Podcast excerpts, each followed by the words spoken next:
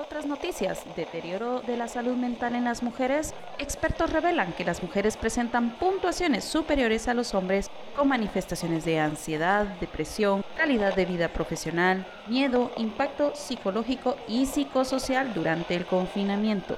Líderes mujeres hacen un llamado a integrar la salud mental en respuesta al COVID-19.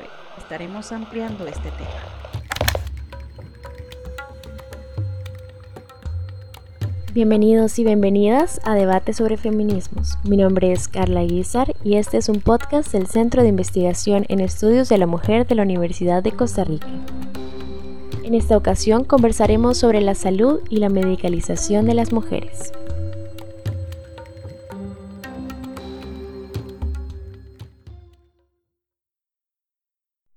Para tratar de entender cómo son considerados los factores sociales que inciden en los procesos de salud y enfermedad, conversaremos con Adriana Rodríguez. Esta es Adriana.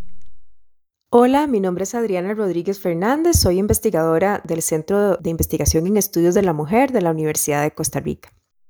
Adriana es licenciada en Psicología y máster en Derechos Humanos. Ha realizado publicaciones en temas como explotación sexual comercial, trata de personas, violencia sexual y salud de las mujeres.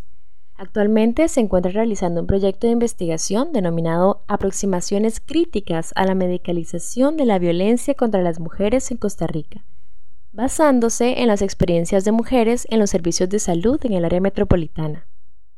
Este estudio tiene el objetivo de explorar sobre la prescripción de psicofármacos a mujeres afectadas por situaciones de violencia, que son atendidas en los servicios de salud pública.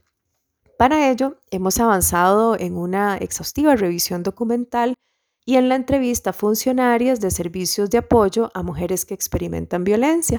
Todo esto con el fin de conocer cuál es su perspectiva en torno a esta problemática.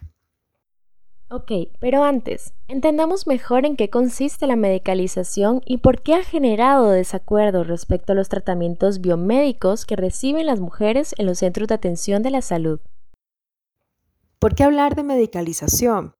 Tradicionalmente la medicina occidental se ha basado en la definición de enfermedades y la producción de tecnologías médicas para su tratamiento, sin contemplar los factores sociales, culturales y psicológicos asociados.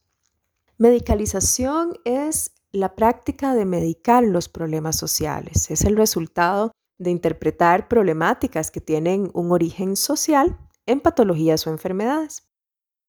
Pero entonces, ¿cómo es que este concepto nos sirve de aproximación para hablar sobre violencia contra las mujeres? Algunos autores hacen referencia al concepto de medicalización de la vida cotidiana, precisamente para advertirnos cómo la medicina convierte en cuadros patológicos situaciones que no son médicas, es decir, imponer una solución médica a problemas de orden social y estructural. Tal es el caso de la violencia contra las mujeres. Con esto queremos decir que las consecuencias psicológicas y las secuelas que genera la violencia son tratadas desde un modelo tradicional de salud de enfermedad y desde un tratamiento centrado en los síntomas. Es decir, cuando una mujer que ha experimentado violencia recibe una prescripción de psicofármacos por parte del personal de salud sin que se explorara a fondo su situación o se buscaran las causas de su afectación, estamos hablando de medicalización de la violencia contra las mujeres. Ahora que lo tenemos más claro, volvamos al estudio de Adriana. ¿Podrías compartirnos cuáles son los resultados encontrados hasta el momento en esta investigación? En primera instancia, la revisión documental nos ha confirmado que los patrones de medicación a mujeres difieren significativamente del de los hombres, incluso ante una sintomatología similar. Pero además, los patrones de medicación a mujeres que experimentan violencia adquieren diferencias particulares en el contexto de la atención en salud. Los estudios previos nos indican que las mujeres que sufren violencia por parte de la pareja o violencia sexual tienen más probabilidades de recibir una prescripción de antidepresivos y ansiolíticos en los centros de salud. ¿Se tiene conocimiento sobre cuáles son los psicofármacos más recetados por el personal médico en estos centros de atención de la salud?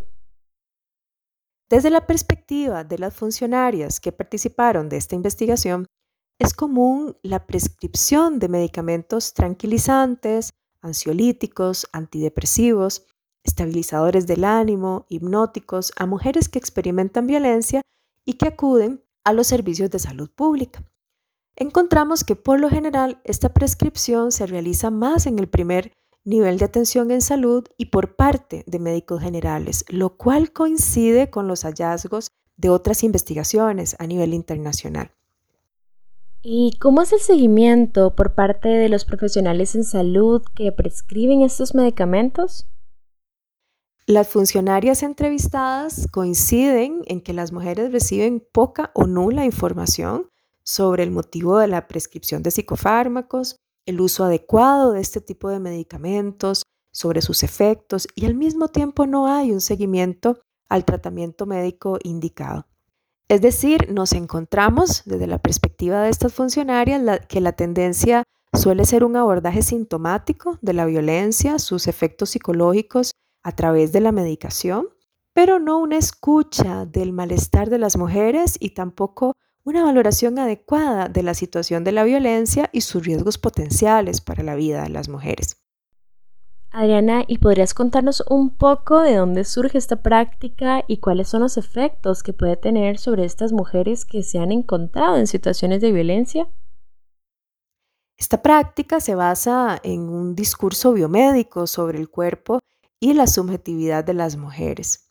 En este proceso intervienen además factores económicos y políticos ligados al desarrollo de la gran industria farmacéutica en las últimas décadas. Medicar a las mujeres que sufren por violencia no solo representa una solución fallida al problema de la violencia, es decir, no es una solución, sino que puede generar consecuencias adversas para la salud de las mujeres y no representa tampoco un factor protector frente a la violencia. Más bien en algunos casos podemos hablar de un aumento de la vulnerabilidad de las mujeres. A partir de estos resultados, ¿cuáles serían los pasos a seguir para cambiar este modelo de medicalización? Las recomendaciones de este trabajo apuntan a reconocer los discursos biomédicos en torno a la salud de las mujeres que enfrentan situaciones de violencia y también los riesgos de una prescripción abusiva de psicofármacos en estos casos. Sin duda, esta problemática debe ser analizada desde el lente feminista, que nos permita visibilizar las relaciones de poder patriarcal extendidas desde la figura del médico tratante, pero además que nos permita dimensionar los nexos entre malestar psicológico, discriminación y condiciones de vida de las mujeres.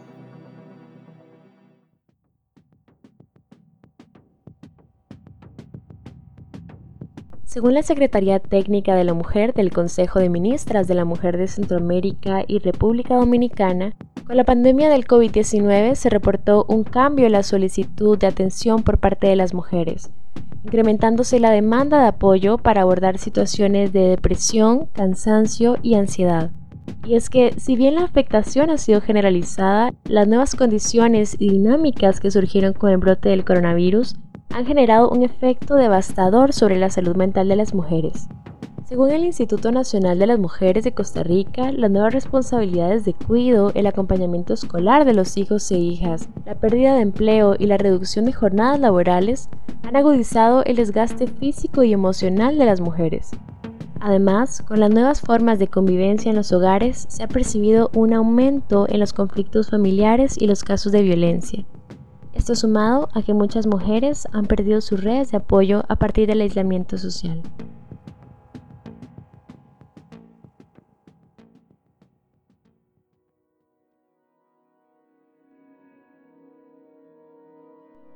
Un agradecimiento para Giovanna y Adriana por participar en este podcast. La información periodística que escuchamos al inicio del programa es parte de una investigación realizada por la Universidad Nacional de Costa Rica y la Universidad Nacional de Educación a Distancia. Debate sobre Feminismos es un podcast del Centro de Investigación en Estudios de la Mujer de la Universidad de Costa Rica. Recuerden que pueden encontrarnos en Spotify o donde quiera que escuchen sus podcasts.